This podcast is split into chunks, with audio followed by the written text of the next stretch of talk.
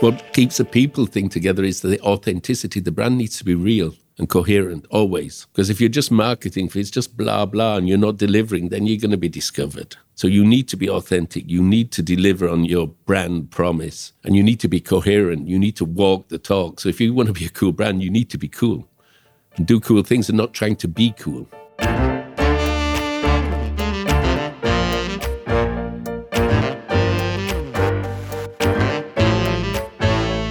Dear listeners, hello.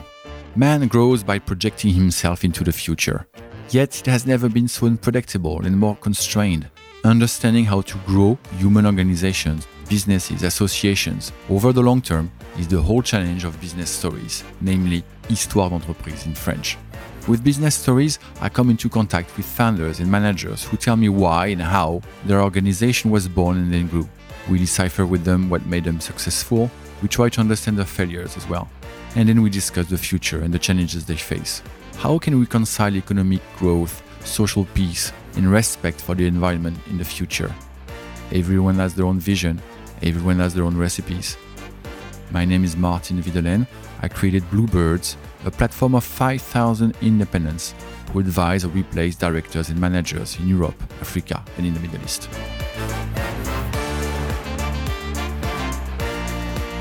Today, I am received in Barcelona by Wayne Griffiths, CEO of SEAT and Cupra. It's an honor to be here, warmly welcomed by a team currently building the future of the car industry from where it was born in Spain. Today, we will talk together about Cupra. Cupra sold just over 150,000 vehicles worldwide in 2022 and showed growth of more than 50% in the first half of 2023. That speaks for itself. If we spend time on Cupra and less on Seat, it is because the brand is still very new. It was born in 2018, going against the trend of the industry, which has been rationalizing its brands for decades. Do you remember Pontiac, Hummer, Saab, Rover, Lancia, Talbot, among others? All these brands have ceased production. With Cupra, the automotive industry is reborn and takes a new turn, new lines, new emotions, new relationships with drivers, new motorization towards electric. Everything, absolutely everything is new. You had to be a little crazy to embrace such a project. Wayne defines himself more as a rebel with a cause. I start the interview with a David Bowie song. This gives you an idea of the character of the man I meet. But how did Wayne get the idea to take on such a bet? How did he convince everyone around him? How did he know how to surround himself to meet the gigantic challenges of a project whose investment exceeds 10 billion euros. But above all, how did he go about it? For those who know a little about the automotive industry, they imagine, probably not enough, the industrial, technological, financial, commercial, human Everest, which he and his team had to climb to be able to look at themselves in the mirror today and say, it's a success. Wayne runs Cupra today. It is natural that he embodies the brand more than his colleagues but as I write these lines, I think of all those who believed in it with him, of those who turned an idea into a project and then into cars of a new kind that embrace the challenges of our time. They can really be proud. Discover with me how a new automotive company is born, grows, and is now tackling many markets. All this in five years. It's crazy, I tell you. So, Wayne, nice to meet you. Thank you for your time. It's an honor to be here in Barcelona. I wanted to make you a small surprise. And this small surprise, uh, you're going to listen to it. And this is here.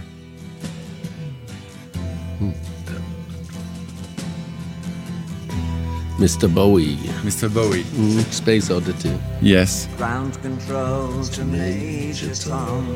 My hero. Yes, this, this is your hero? Yeah. That much?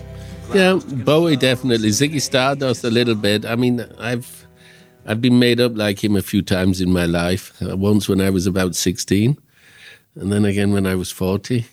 Yeah. I, um, I, I did the Ziggy Stardust thing.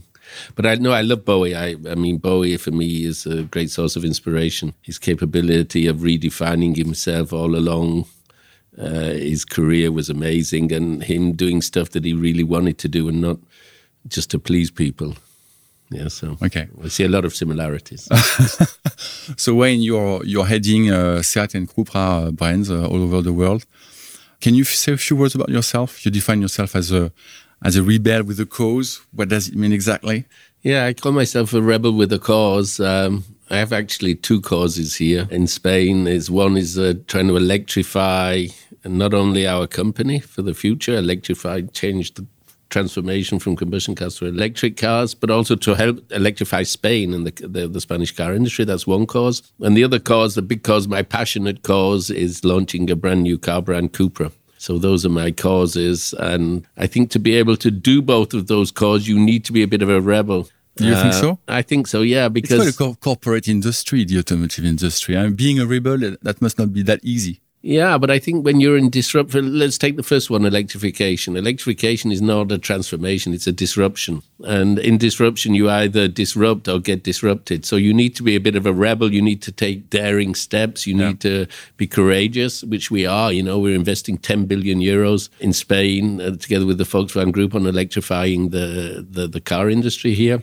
So I think you have to be a bit rebellious to dare to do that. And on the Cupra side, then definitely to challenge the establishment yeah, we're at a time at a time when brands are disappearing. I think you have to be a rebel to do that as well. Okay, okay.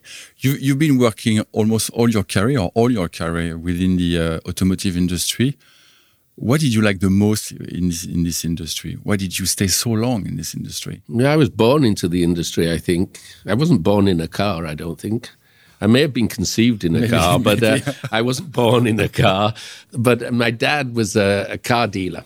And from the day I can remember walking and toddling around, I was always in the dealership with my dad. And then when I was that I could at least get up to the side of the car, I used to wash the cars on the weekend with my brother uh, but we were too small to reach the middle of the roof. So all of the cars, all of these 50 cars outside would have a big stripe in the middle of the roof that my father would have to come in and clean the last bit. But, uh, you know, I, that was when I was probably 10 or 11. So I started washing cars, then cleaning cars, repairing cars. And then I went to study at university. But even during that time, I worked in all the holidays as a car salesman back in the dealership. So I was born into, into the Is, car industry in Manchester. Okay. At a time, and I'm talking now, I was born 1966. So I'm talking when I was a kid, it's the 70s and then later the 80s. And you look in the 70s, I remember the cars I used to wash and clean, and they were cars like XK, 140 Jaguar, E Type Jaguar, Aston Martin. So these fantastic British brands. Yeah, yeah. And I grew up with those cars around me and, and, and working on those cars. So I've always had uh, cars in my blood. And But why did you stay so long in this industry? So I understand how you kick it off, mm. But 30 years. Yeah, it's gone That's really fast. Story. It's only like yesterday when it all started. I, I, first thing is, I never planned to. Actually, I wanted to be a film director. That was my dream as a kid. I wanted to make films, make movies. I was fascinated by movies as a kid. It's my great passion. Still is today. I love cinema and, and movies. Uh, but there was like kind of no school for that or, or anything. So, I, you know, I, I went to university, studied German and international management, and why I stayed in the industry. It's not something I necessarily planned to do. It just kind of happened on the, on the way. I think the fact that I studied German, and then I was fascinated by the German car industry. Okay. Uh, some of the best car brands at that time. I'm talking now 80s, 90s. Uh, were German car brands, so uh, BMW, Mercedes, but Audi was just starting to emerge. Yeah, I was fascinated yeah, by yeah, Audi, and then I, I was doing a study where you had a year out. I was studying at Leeds University, International Management and German, and um, I had the opportunity to go and spend a year in Ingolstadt working at Audi as a 21 year old kid or a 21 year old student uh, in Ingolstadt on the Danube working at Audi. And I enjoyed it so much that when I finished my studies two years later, when I went back and finished the studies, I actually went back to Ingolstadt, drove okay. my Ford Fiesta down from Manchester, knocked on the door of uh, Audi and said, You guys want to hire me? And they did. Okay. 1989. 1989. Wow. So, Wayne, you kicked off this Cupra brand. This is really a crazy story. I mean, there are not so many stories where I have a CEO in front of me that can tell me the story about the birth of the Cupra brand. So, I would like to, to dive into this, uh, this story. And first, my first question is related to, to the idea. When did it come to your mind and why and how that you should, that you could, that you would launch a new car brand? I suppose it all started on my first day that I came to see it. Um, I'd known and met Luca de Meo while he was working at Audi as, as vice president of sales and marketing. And Luca came to SEAT as, as president, and, and I worked really well with Luca at Audi. So when Luca offered me the opportunity to come to SEAT as vice president of sales and marketing, I was r- right up for it now because I love working with Luca. He's one of the most visionary guys in the industry, always wants to change things. So I knew coming here with Luke at, at SEAT that it would probably be more than just selling SEAT cars. But at that time, I didn't know what it was going to be and how big it was going to be. But Luca had the idea, sorry to interrupt. No, no? yeah, no. The, mm. the, I was going to say that perhaps the whole thing started my first day at SEAT. I was supposed to drive a SEAT Ateca because that was the new car or the new kid on the block, and everybody, all the board members had a SEAT Ateca, finally a bigger car at SEAT. So I was supposed to have the SEAT Ateca, and I just left Audi, and I just left my Audi R8 or Audi RS6 or whatever. And I said to my secretary back then, listen, I, I don't want an SUV. I want something sporty. What what do we have at SEAT? So they gave me a SEAT Leon Cupra, Okay. 300 horsepower. Yeah, okay, okay. So all the rest were driving their SEAT Ateca, and I was driving this Leon Cupra. And I thought the car was amazing. I was really impressed by the way the car handled. And I'd never really, obviously working it out, I'd never really looked at Seat or the Seat cars. And I thought this is a real cool thing. We could we could do something with this. The, the only problem was the car had orange wheels. It was a black one, I think, or a dark grey one. It had orange wheels and orange mirrors, which I didn't find very cool. And they had to be changed overnight to black ones. And that's where it started, then starting to the idea of a Seat Cupra and then talking with Luca. Luca had had the idea of trying to make Cupra bigger and more important for the company. And we started, me and Luca talking about do we make it a sub brand of Seat or do we do something really big? And then we got in 2018 to the idea let's make this really big and launch launch the brand as a standalone brand. Yeah. 2018 then. yes, I, I came in 2016. So the first couple of years we're working on the idea. And, you know, I, the, my first Seat Leon Cupra, I had the, the wheels done in black, then the mirrors. Then I had one done with a folia with the matte color. Then I had the guys from Abt in Kempten, the friends of mine there, Hans-Jürgen Abt, uh, did me a, a special version with Akrapovič exhaust and, and more horsepower. And that's where the whole story started, a bit like tuning and where can we go with this? Um, By so tuning that- the existing car. yeah, tuning the existing car was the first couple of years.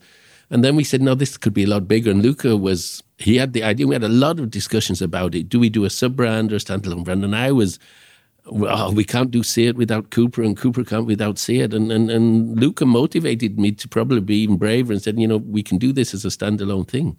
We can go out and tell the world we're launching a new brand. And I said to him, you must be crazy, Luca. You know, brands are disappearing everywhere. Everybody's saying the yes, industry's yes, consolidating. We're going to go out and say we're going to take on uh, Yeah, yeah, all, all yeah. the rest of the world from Yeah. Barcelona. But that's what we did in 2018. And by that time, um, when you thought about the uh, the different scenarios of having a sub brand or launching a new brand or even make making new cars under the Seat brand uh, with a new style, whatever you name it, what was the key differences between those scenarios? No, I think the, the, the key milestone was when we started to decide to do pure Cupras. So not a Seat version and a Cupra version. So the first Okay. cars were uh, a Seat uh, Leon, and then there was a Seat Leon Cupra version. We had a Seat Ateca, and then we had a, a Cupra Ateca as well. So the first cars shared uh, joint projects with with Seat. With Seat, And then the big milestone was when we decided to launch the Formentor as a pure Cupra. The Cupra Formentor was the first Cupra car with 100% Cupra DNA in and no compromise with its own design, high performance. Then we got the five cylinder engine from Audi in it. Yeah. Five cylinder. That was the big step. Uh, having the guts to say, okay, we don't need a Seat version of the Formentor. We we go full blown on, on Cupra Yeah, Formentor. And I remember having sleepless nights, and it was a real time. I was with Luca was still here. Me and Luca, do we do it? Do we take it in? The, you know, we had a lot of sleepless nights, but I. I spoke to a lot of the dealers. I'm the son of a car dealer, so I always take advice from the dealers. They're the ones in front of the customers. And I brought a, a, big group of German dealers over who I'd, w- who'd known for many years, and I showed In- the German dealers, dealers? German dealers. I showed Okay. them the car and said, "What do you think, guys?" And they they they motivated say, "Wayne, you need to go for this. Go Yeah. Cupra. Go. Don't do any compromise. We'll back you. This is going to sell." So I had the guys in the market telling me it could sell. So I, I went back to my team and I said, "No, we're only going to do Cupra." And they was like, "You're crazy and it's too risky." I said, well, we, "This is the only. If we want Cupra to work, we can't make compromises." So we decided on the the the Cupra Formentor to go as a pure Cupra. Then the second one was the Cupra Born. When you decide to launch the, the Formentora, do you have already in mind that you need to build a, a product portfolio? Have you, I mean, I, I mean by that four, five cars models, or you say, okay, let's let's kick it off with the with the first car, and then we will see. No, we knew we if we knew if we were going to become relevant in the market, that you need a certain presence on the streets, and you're not going to do that with one car. However, we've actually done that quite successfully with the Cupra Formentor. You know, the Cupra Formentor selling 120,000 cars a year since launch. Basically, it's a huge success. Uh, but we knew we would need more models, but we didn't want to compromise. So I was prepared to wait till we have the right cars and make sure that all of the cars had the Cupra DNA. When I talk about Cupra DNA, I don't just mean the design, which obviously the Formentor had, but it's design and emotional and performance, and the cars have to fulfill that. So uh, we had a portfolio plan that's got bigger and bigger. So the f- first ideas were, was was two or three cars, and then it's got bigger. Now we're got a plan for about five cars, but we have even bigger ideas over and above that. So it continues to grow as the brand grows.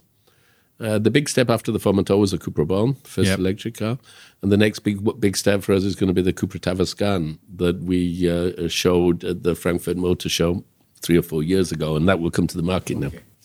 Among the people who are listening to us, there are some CEOs and managing directors, mainly in France. I need to ask you how you did it because we are talking about the cars, the brand, the design. Can you tell us about the project itself? How did you manage the, the manufacturing, the batteries for the electric cars? How did you manage to simultaneously electrify Spain for, for the EV cars? How did you think about the project of launching those new cars? Yeah, we, we knew that Cupra was uh, the brand for the next generation. We didn't want to do a brand based on tradition, premium, prestige, history, luxury.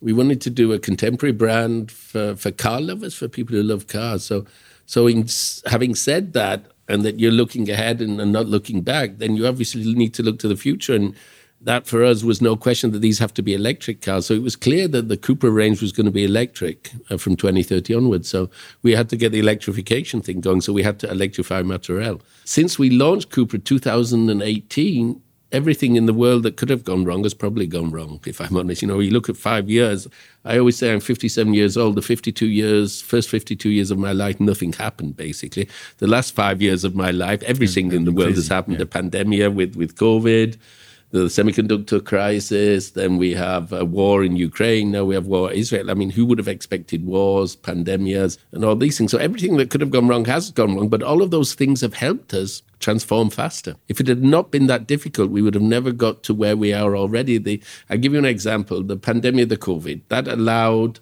Europe to put European next generation funds into the countries and push to move the industry ahead. And, and we were able to use that to, to accelerate our electrification. So we applied for subvention from the Spanish government to be able to electrify Spain from 2025 onwards with this 10 billion euro investment in a, in a battery plant in Valencia and the electrification of a brand new platform, the small BEV, the small battery electric vehicle platform for the Volkswagen Group, electrifying Martorell. And all of those things have happened a lot faster thanks at the end of the day to COVID, and, and, and the European the next generation funds.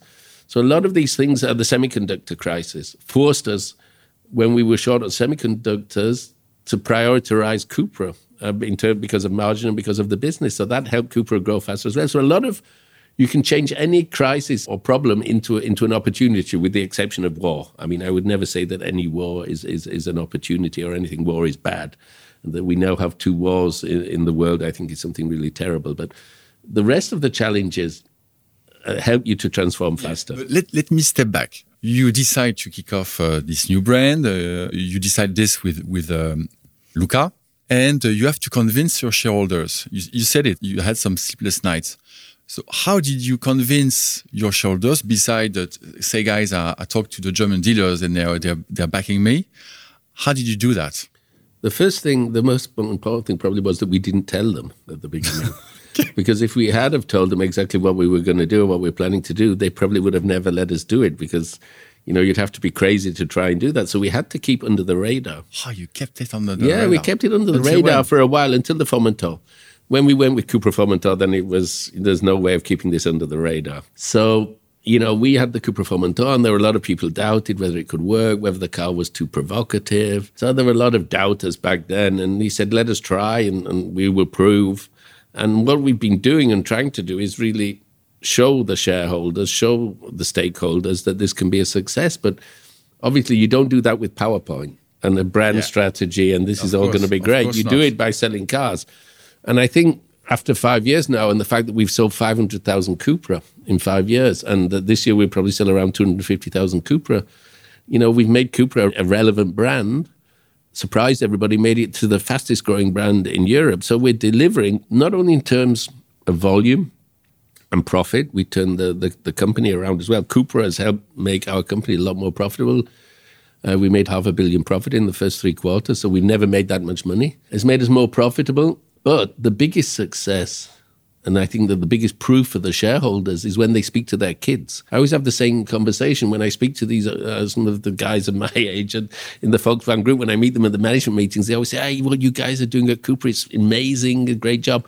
And then always the second sentence is my daughter, my son, Oh, or whatever loves you, thinks your brand's great, and wants wants to have a Cupra. Okay, okay. So we've hit a nerve with the with the next generation, and I think that is the, the biggest success of this this this brand has managed to hit a nerve. Yeah, but we are five years now after the kickoff, so it's it's easy. It's never easy, but uh, it's easy to, to say five years after the kickoff, guys. Let's see the the sales. Let's see the money that we are that you are making, and let's see uh, what, what are the reactions of your daughters and, and, and children and so on. But at which point, when in the project, did you look in the mirror and said, "Okay, we are succeeding"? Because at the beginning, you, you I guess that you were a bit hesitating. You had convi- you, you had convictions, but There were two moments, I think, when I realized it's working, or it was even perhaps even more surprised. No, Okay. Surpri- surprised by our, our our own success.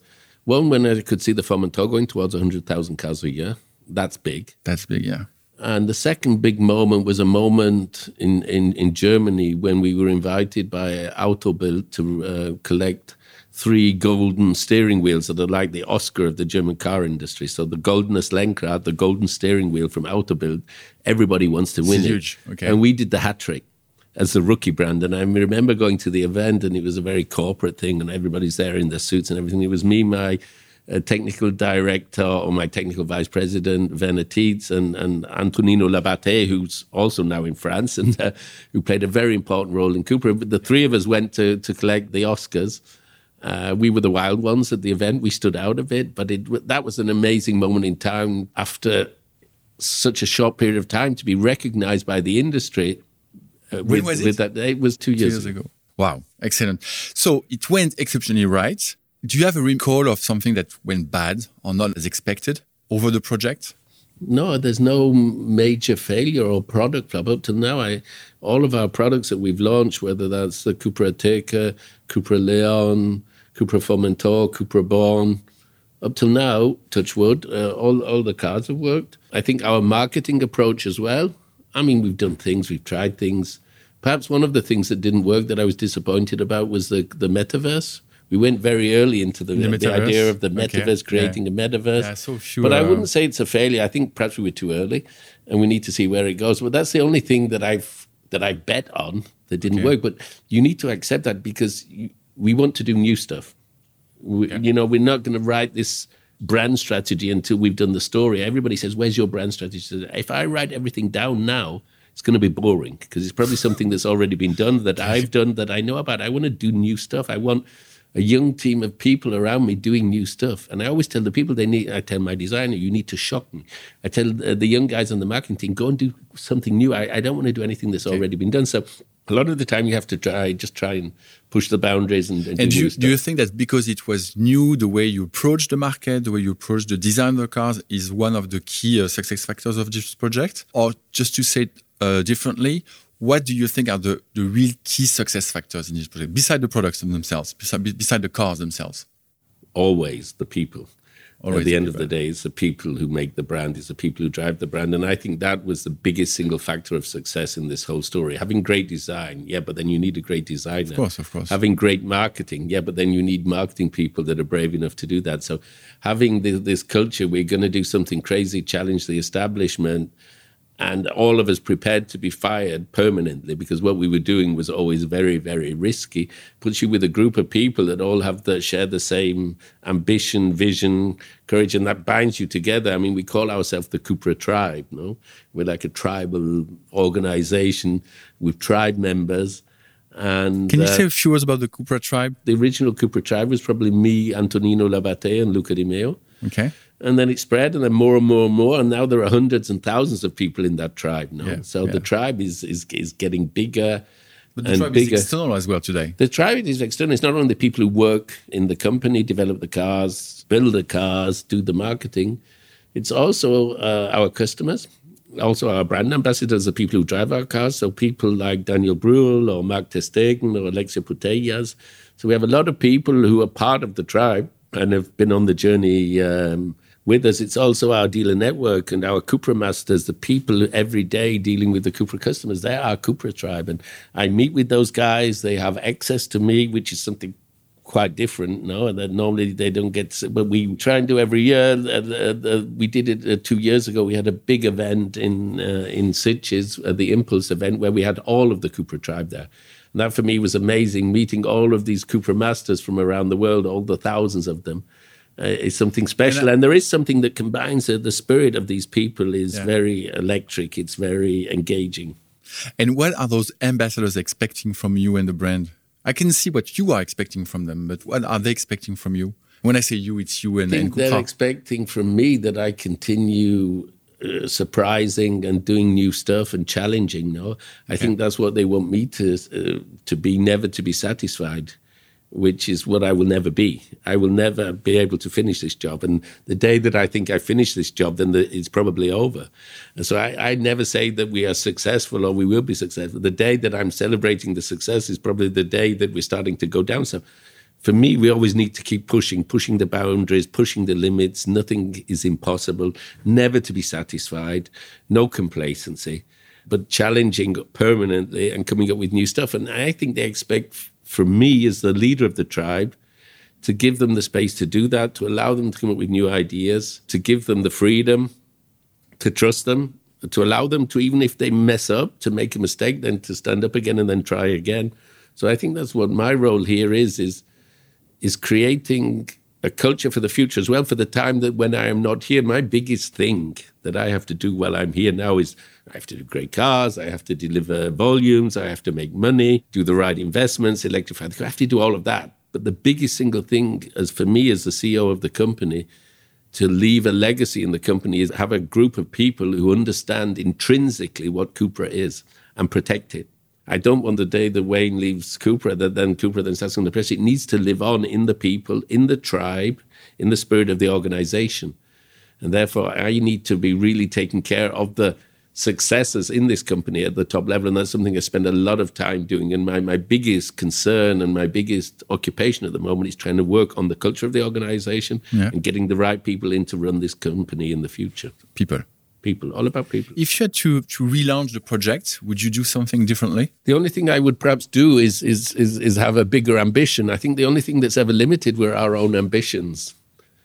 Uh, some of the time you are limited, and Stefan Pier, who's a supervisory board member on the Cupra board, on Seat board, always said to me, Wayne, the only limit to, to this story is your own ambitions that you put into the thing. So the only thing that I, if I would have done it again, would have perhaps to be more ambitious, even bigger ambitious, in terms of growth, uh, globalization, and all those things to try and do that faster. I mean, we, everybody finds us remarkably fast, but I still think we can be faster. You could, you could be, uh, you could grow faster. We can even be faster. No, And we want to globalize. We want to go to the US, we, but perhaps we should already be in the US. You know, why are we not okay. there?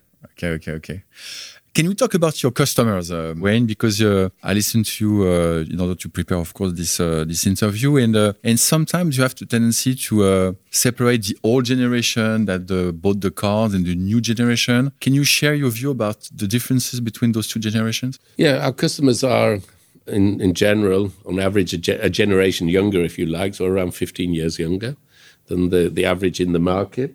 That being said, it's not just an age issue. It's not just uh, in terms of what is the date of your birth and your birth certificate, but you, your, your, your, your mindset. The way you, you look at the world, the way you think. I mean, I think I'm a Cupra customer and I'm 57.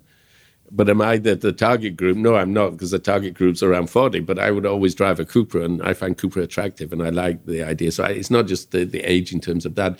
More importantly than than the age and the young in mind, and this this issue is that we're as a contemporary brand offering to, uh, a brand that, that stands out because it stands for something. This this great design, provocative design. We don't do cars for people to like. I always tell my designers, don't do cars. If everybody goes out of the room and likes a car, we've done something real, wrong. We need to do some cars that some people love, Clear. that provoke, that stand out. So in terms of design, we will always provoke and always go over the edge. And then all of our cars need to be emotional, need to be emotional in the way they drive and performance. And so those uh, that is something we we we always have to continue challenging in everything we do. I think. So it gives me the opportunity to talk about France and the way uh, Cupra is um, is evolving in France. Can you tell us a, a, few words about your expectations and your objectives in France and the way maybe uh, the brand is perceived today in France? Yeah, I think obviously Cupra, the success of Cupra has been to a great extent driven by obviously our national market, Spain, but also by the German market. We are very strong in Germany. And as I said before, I was really proud that we've been able to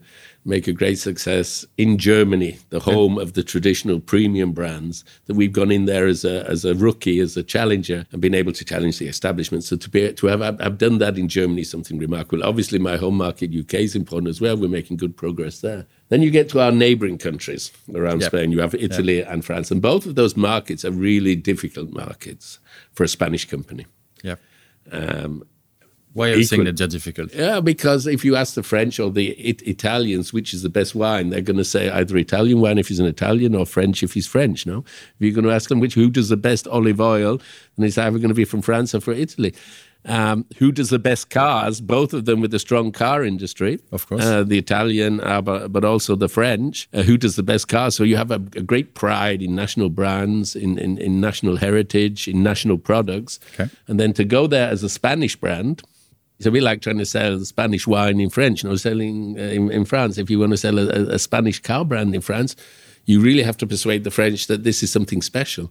And that's the challenge there, not just doing good cars, because obviously France with uh, the Stellantis brands, with Renault, with what Luca's doing, they have great brands and they're doing great cars. Uh, do the French need our brand on top? We're going to have to offer something that's different. So we try and do that with this brand from Barcelona. So okay. we play a lot, not just on being from Spain, but being from Barcelona in Spain. And Barcelona is one of the most amazing cities. I mean, we're sat here now in Barcelona. I mean, look outside here, yeah, the sun shining. Yeah, this yeah. city is full of energy great design, architecture, young people, inspiring city. So we want to inspire the world from Barcelona with great cars that stand out that's going to be tough in France. It's going to be tough in Italy, but we're making good progress in, in both of these markets. Specifically on the French market, I was I was lucky enough to be there. I think it was about three three four weeks ago yep. to open the Cupra City Garage in Paris in La, La Madeleine. La Madeleine, yes. La Madeleine near the Opera. I was amazed at the location of the place. It's fantastic. It's, it's I mean, beautiful the, area. The, yeah. the team have really picked the perfect location and and the Cupra City Garage looks amazing. Uh, but we've got a lot of work to do in convincing the, the, the French connoisseurs that this is a cool brand, and we have to be patient. And it's going to take time, and it's going to take more and more models, and then we're going to have to be consequent on all of the things that we deliver. And we need to stay. That I didn't talk about before. You know, you asked me the, the key success, success factors. factors yes, the, the people thing is always the biggest, but what keeps a people thing together is the authenticity. The brand needs to be real and coherent always. Because if you're just marketing for it's just blah blah and you're not delivering, then you're going to be discovered. So you need to be authentic. You need to deliver on your your brand promise, and you need to be coherent. You need to walk the talk. So if you want to be a cool brand, you need to be cool and do cool things and not trying to be cool. Yeah, it's simply that that's the way. So I think at the end of the day, we We'll have to be coherent. We'll have to stay authentic. We will need patience. But if we continue delivering outstanding cars in terms of design and emotional uh, attractiveness and performance, then we will make it in France as well. So I'm, you know, I'm really confident that we'll get there, but we're going to need patience. Excellent. So today you are managing the two brands, Cupra and Seat. I, we need to say a few words about Seat. How do you see the cooperation of the two brands today? First thing, you need to understand what the word Seat means what it stands for. SEAT stands for Sociedad Española Automobiles Turismos, so Spanish car manufacturer, if you like. And um, we are an institution in the country. Uh, we've existed for 70 years wow. as a company. SEAT was the brand that put Spain on wheels. 50 years ago, for a lot of Spanish people, it was their first car, the accessible mobility for, for, for the masses in, in Spain, in particularly after Franco times. So SEAT um, has played a key role in mobilizing and making Spain mobile, but, but other markets as well. So the brand and the company are a huge institu- institution. If you like, Seat is for Spain what Volkswagen is for Germany Yeah. or Renault Yeah. for France. Yeah. It's national heritage. This is huge. Okay. So that's important looking to the future that we will always be that institution. But now we're in a lucky position that we're a company with two brands. So we have, on the one hand, Cupra, the new rookie, the, the challenger brand, doing electric cars and provoking. And at the same time, having Seat for, as an entry gate, an entry brand for the whole Volkswagen group for young customers looking for mobility, looking for cool cars. Um, and I think having both brands in the company addressing different target groups makes us stronger and at the same time also focusing each brand on different technologies as well helps so in this transformation we don't know how long it's going to take to get to electrification probably the latest by 2035 but i think it's good that you have both technologies still available because at the end of the day the, the pure electric market is still only around 10 15% or whatever probably on, on, on average in europe. So the rest of the market is still combustion engine. Yeah, of course. And particularly here in Spain, in Spain, if we look at Spain, the, you know, we only have about five or six percent battery electric vehicles being sold at the moment of the total market. So um, I think it's good that Cupra focuses on on, on the, the electric cars and very emotional cars for a different target group. And at the same time, we have Seat uh, doing good volumes with the Seat Leon, Seat Ibiza, Seat Arona, Seat Ateca. We have a great range of cars on Seat and equally successful there. So I think that the whole success of the company depends on the success of, of both the, brands the two together. brands. Yeah, okay.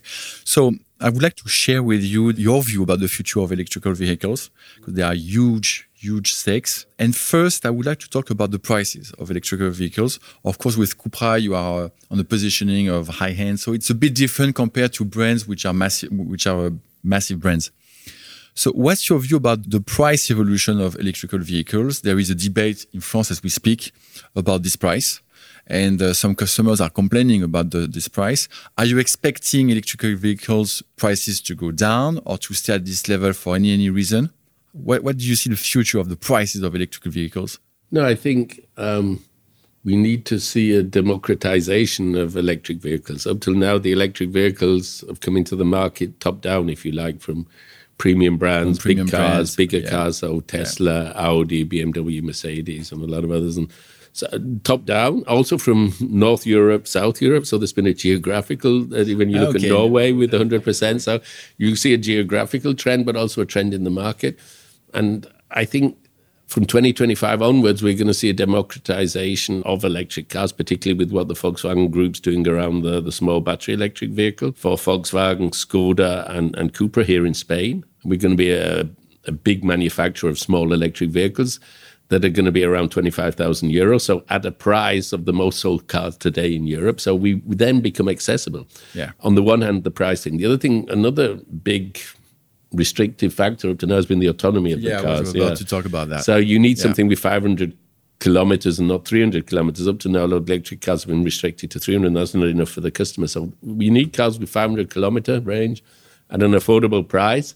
And then you need to take away the fear of the infrastructure and that you're going to get stuck and you're not going to be able Yeah, to charge the yeah. thing. So But we you- need the, the Wayne- public and private sector to work you, together. you're saying you need, and I fully agree with that. Mm. But you expect it No, no, arrive. we need. We're working. We're doing that. It's not we need. Uh, we're working on that. Uh, we, as a manufacturer, are developing the twenty-five thousand euro small battery electric vehicle with five hundred kilometer range. So it's not we need. We are doing it. You are doing it. But everybody needs to do their part. Not only Okay. uh, not only us as car manufacturers delivering the products and the solutions, but also the governments, local governments, national governments, Europe as a whole. If Europe wants to get to 2035 to cars without emissions, then we need to speed up on infrastructure, getting public infrastructure charging in place. We also need to convince consumers that electric cars are part of the solution for the future and stop these debates that, that cars in cities are part of the problem and, and become a problem. And uh, we, we always argue, you know, that electric zero emission cars are part of part of the, solution, And, and not the problem also in urban mobility.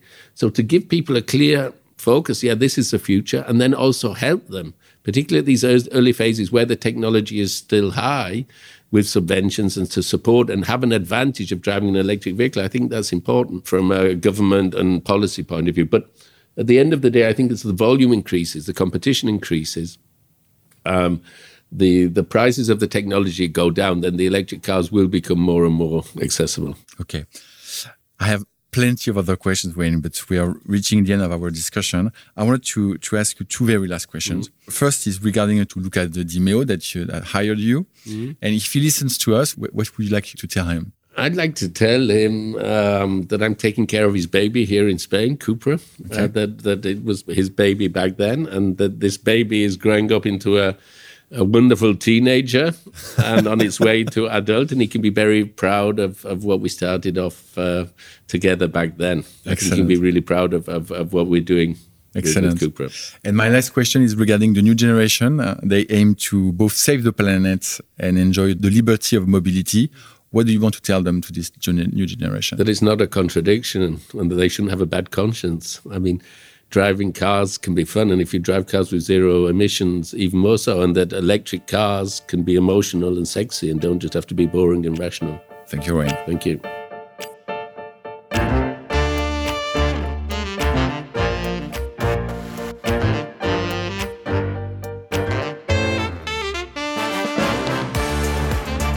Et voilà. I would have liked to continue asking Wayne my questions, finding out more about how he went about it, deepening his regret for not having launched the company into the US sooner, trying to snatch from him the next star who will join the Cupra tribe, he would never have told me, better understanding with him what will look like the automotive industrial landscape by 2035. But all things come to an end, even the best ones, like talking with these men and women who make up the industry of today and tomorrow. What to remember from this episode? A form of cliche will be to remind yourself that the impossible is never really impossible when you really want it. Is that a cliche? I don't think I'm doing too much by telling you here that the birth and development of Cupra was impossible or almost, and yet they did it with success. But have you paid attention to what seemed to Wayne to be the first key factor in the success of the Cupra launch? Set up and lead the team that would carry out the project with him. If you are a leader or manager, recruiting your inner circle will always be the most important task of all. Subscribe to the Histoire d'entreprise podcast, beware our episodes are usually in French, on your favorite listening platform, or to our newsletter on the histoireentreprise.com website. See you soon. Thank you for your loyalty, and thank you, Wayne, for your time and energy.